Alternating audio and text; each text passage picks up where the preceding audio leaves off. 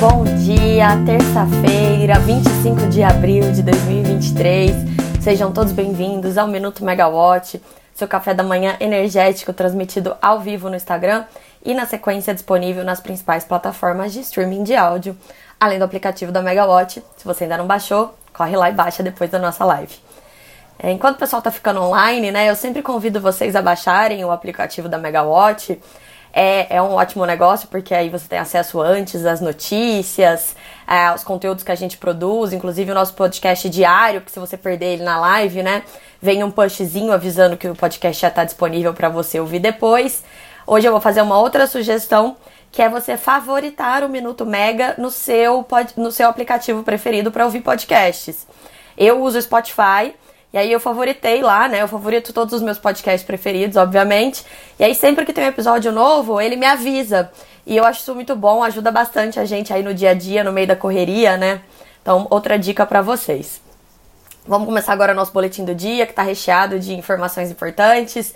A gente vai começar a falar sobre é, um assunto muito quente que vai ser discutido daqui a pouco na reunião da, ordinária da diretoria da ANEL, pelo menos uma parte dele. E aí eu vou explicar aqui, então você fica aqui, não vai para a reunião da ANEL ainda, que é importante a explicação que eu vou dar. É, é velho conhecido de quem está aqui com a gente, que é a questão da fila de renováveis. E aí eu vou lembrar agora, desde o começo, para quem chegou agora e para quem está perdido, por que, que a gente tem uma fila de renováveis e por que, que isso é um problema, né? É, vamos lá. A expansão do sistema, a expansão da geração era sempre via mercado cativo, distribuidoras contratavam de acordo com o que elas estavam prevendo de crescimento do mercado.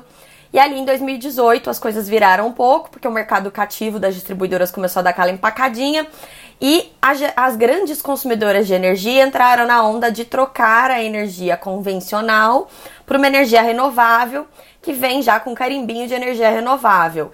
É, essa energia renovável incentivada, ela vem com. Já você pode ter a, emissão dos certificados de, de energia renovável, os RECs, etc. Mas não foi só por isso que as grandes consumidoras trocaram é, a sua geração convencional por renovável. Na verdade, foi por causa dessa palavrinha incentivada. Essas fontes, elas eram enquadradas como fontes incentivadas, ou seja, havia um subsídio é, que era o desconto, pela, o desconto pelo uso da rede. Ou seja, se você tem um desconto na sua tarifa de transmissão e de, e de distribuição. Essa tarifa quem é paga pelo gerador e pelo consumidor. Então, para o gerador é ótimo, porque eu vendo uma energia a um preço mais competitivo para o meu gerador e ainda tenho desconto. E para o consumidor, obviamente, quanto menor o consumidor, maior o peso da tarifa de, de transmissão. Então, esse desconto sempre foi muito útil. É, acontece que aí é, esse subsídio começou a crescer muito, porque todo mundo começou a ir atrás de fontes incentivadas, trocar, né? Todo dia a gente anunciando o novo PPA, que é aquele, aquele jargão para contrato de venda de energia no longo prazo, no Mercado Livre com fonte incentivada. O subsídio cresceu muito e, ao mesmo tempo, essas fontes elas começaram a se considerar maduras, né? Então veio o entendimento de que elas não necessitavam mais do subsídio. E começaram, começou a discutir no setor a, um, o fim gradual desse desconto pelo uso da rede. Isso estava dentro do pacote da modernização do setor, junto com várias outras questões estruturais, assim, estava é, lá dentro a separação de lastro de energia, abertura do mercado livre para todos os consumidores, né? Mas aí o debate sobre o fim do desconto ele foi antecipado é, e, e, pegou carona ali na privatização da Eletrobras, naquela época que passaram bastante projetos de lei, e aí veio, dentro disso, veio dentro da Lei 14.120, o fim gradual do, do desconto pelo uso da rede.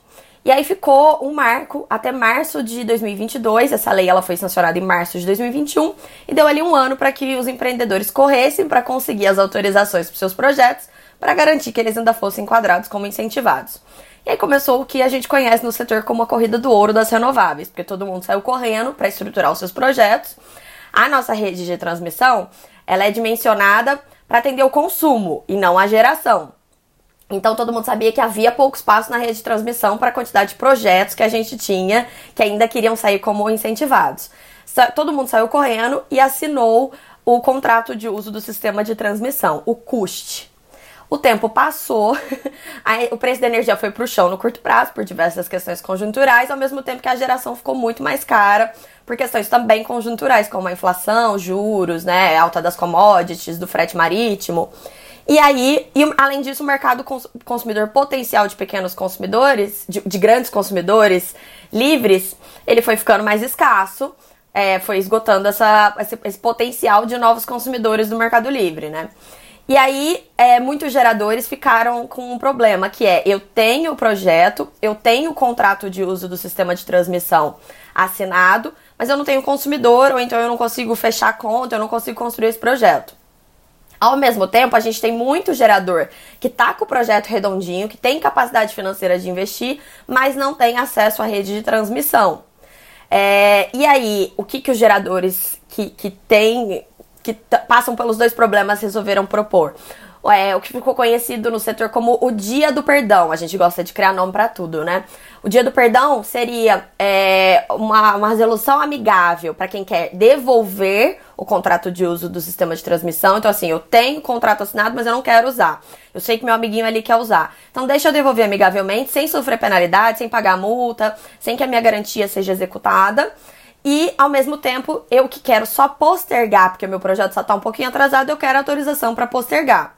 Até porque os geradores eles alegam que até março do ano passado, a ANEL ela estava concedendo essas postergações do início da cobrança do encargo de transmissão, normalmente, desde que os pedidos fossem feitos dentro do prazo legal, né? É, que é de cada ano, que é março de cada ano.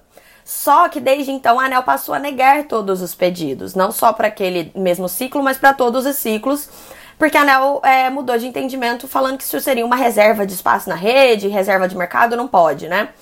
É, esses pedidos foram negados, então as geradoras foram à justiça e hoje a gente tem mais de 7 GB de geração renovável judicializados. É, por que, que isso é um problema?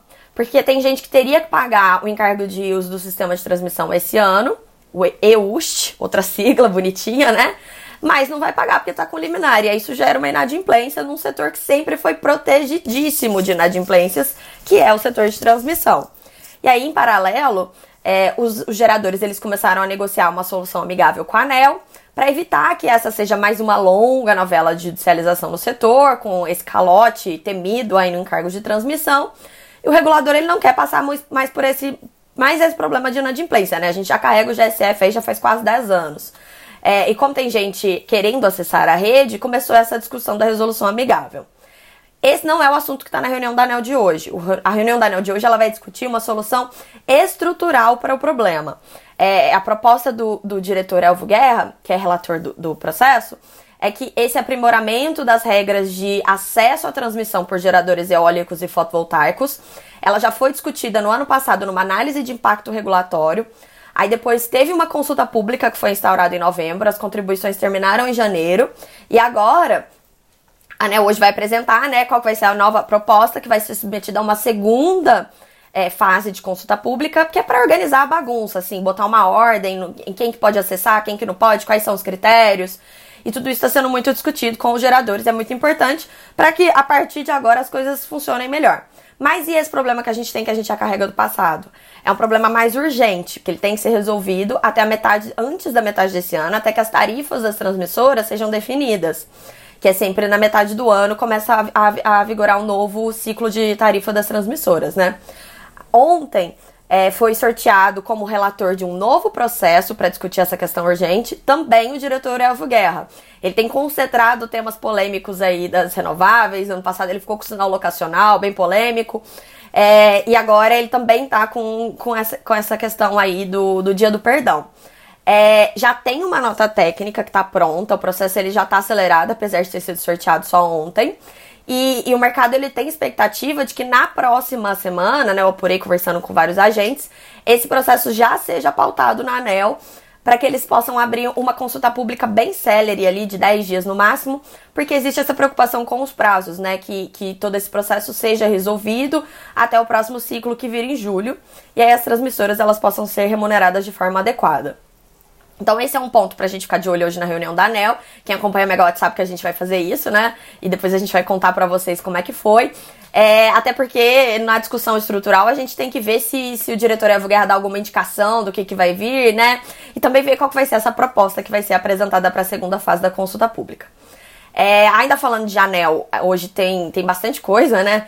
É, tem reajuste tarifário anual da Energia Pernambuco, tem o estabelecimento da tarifa de repasse de Itaipu para esse ano e uma proposta de abertura de consulta pública para um projeto de PID de hidrogênio de baixo carbono no contexto do setor elétrico brasileiro. É bem legal essa pauta, então fiquem de olho na Megawatt. É, separei outro assunto aqui bem legal para a gente falar hoje, que é uma reportagem que está no Valor Econômico, sobre como o governo vai mudar a forma de calcular as emissões de gás carbônico dos veículos. É, a matéria ela cita ali que essa decisão está no Rota 2030 da equipe do Ministério de Desenvolvimento, Indústria e Comércio, que deve terminar até junho. E, e o que está mudando? O que, que vai mudar, segundo a, a matéria? É, hoje, a medição das emissões ela considera apenas o gás que sai do escapamento dos veículos. Só que essa mudança ela vai considerar também o gás que, que é usado na produção do combustível e no seu transporte. O gás carbônico que é emitido né, os gases poluentes causadores de efeito estufa emitidos na produção do combustível e no seu transporte. Aí, no caso do carro elétrico, é a emissão da geração de energia. No caso do Brasil, é, é uma emissão menor, porque a gente tem essa matriz limpa, né? E aí, a reportagem, ela diz que esse cálculo vai dar uma vantagem ao etanol em duas frentes. Porque, além do etanol ele ser um menor emissor, né? O carro, quando tá usando etanol, ele emite menos gás carbônico ali no seu escapamento. E, ao mesmo tempo, dentro do ciclo da cana-de-açúcar, que é a principal matéria-prima do, do, do, etanol aqui no Brasil, é, esse ciclo da cana-de-açúcar ele também absorve o CO2 emitido na atmosfera. Sem falar em toda a economia circular que a gente tem hoje com etanol de segunda geração, que usa todos os resíduos, a biomassa, né? Então, a tendência é que o etanol é, seja beneficiado e que é, essa metodologia ela dê mais destaque para o Brasil aí no debate global da descarbonização da mobilidade. É, falando de hoje, a gente tem a divulgação é, do primeiro balanço dessa temporada de balanços do primeiro trimestre do ano. Quem vai inaugurar é a Neo Energia hoje à noite.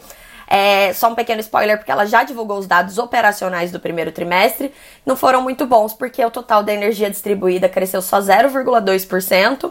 Ela teve uma melhorinha pequena ali nos mercados das distribuidoras da Bahia e de Brasília, mas as outras áreas é, de concessão tiveram retrações nas comparações anuais.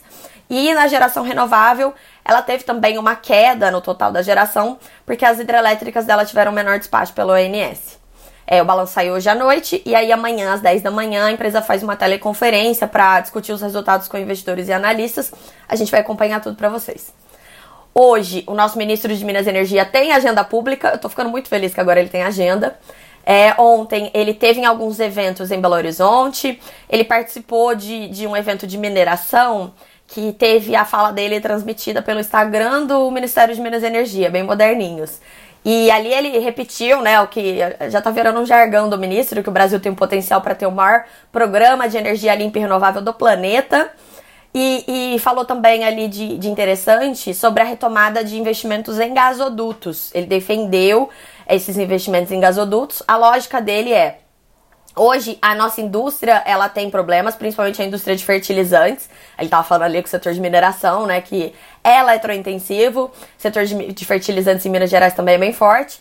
É, e, e falou que é um problema hoje essa falta do gás, do gás a um preço competitivo. Então, defendeu esses investimentos em gasodutos para que a gente possa ter é, o escoamento do gás do pré-sal, que hoje quase todo é reinjetado nos poços, e aí a gente consiga ter essa indústria mais competitiva no Brasil.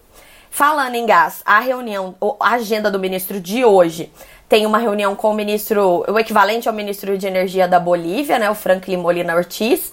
É, nessa conversa, com certeza, eles vão tratar ali do gás boliviano, do transporte via gasbol.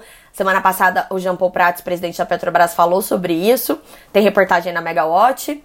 É, depois, o, o ministro tem reunião com o presidente da COPEL, Daniel Slaviero, e com o governador do Paraná, o Ratinho Júnior e aí a pauta não estava lá escrita, mas provavelmente é a privatização da Copel, que deve acontecer no final desse ano, vai seguir ali o modelo de corporation, seguindo a Eletrobras.